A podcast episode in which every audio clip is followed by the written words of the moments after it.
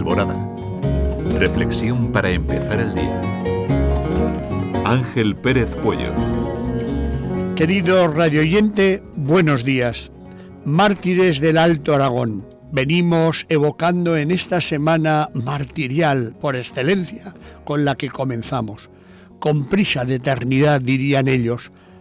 ¿A dónde van? preguntó Martina a su abuelo los que se mueren. Al cielo, hija mía. ¿Y dónde está el cielo, Yayo? En un lugar lejano y a la vez muy cercano es un lugar bellísimo de grandes y hermosas praderas donde viven las personas transparentes. ¿Trans qué? Transparentes, Martina. Todo lo que existe en un cierto momento cambia de estado, pasa por una puerta a otro mundo, el mundo de la luz, y allí vive para siempre. Allí todo vive en la luz, con mayúscula, del amor de aquel que la creó. Entonces, entonces, Martina, nada se pierde para siempre. Con esta hermosa imagen que he tomado de Susana Tamaro en su libro Tobías y el Ángel, quisiera deciros que el abuelo de Martina tiene razón.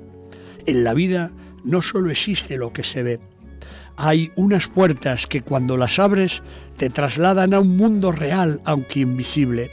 Te ofrecen una mirada nueva, un lenguaje nuevo, una sensibilidad nueva, con frecuencia las personas no las abren porque no logran verlas.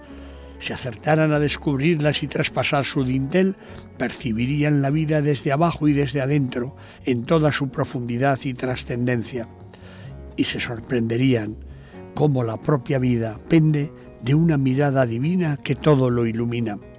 Será por ello, como nos refiere precisamente este libro hermoso de Susana Tamaro, que realmente nuestra gente sencilla, humilde, son las más sensibles para adentrarse en el misterio y desentrañar los secretos de Dios? Así es, descubrir que hemos sido creados con un corazón inmortal que solo puede ser llenado y satisfecho por aquel que lo creó, es el reto de nuestra vida. Que tengas una hermosa y fecunda jornada.